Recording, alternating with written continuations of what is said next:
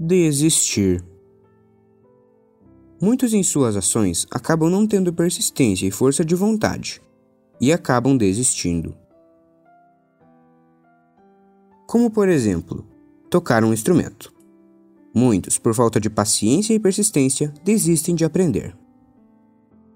Ou uma faculdade, onde, quando alguns percebem sua dificuldade, desistem. Nós não devemos desistir. Isso se aplica a todas as nossas ações, mas principalmente com a nossa relação com Deus, pois dela também muitos acabam desistindo. Desistir.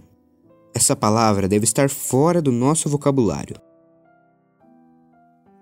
E não nos cansemos de fazer o bem, porque a seu tempo ceifaremos, se não houvermos desfalecido.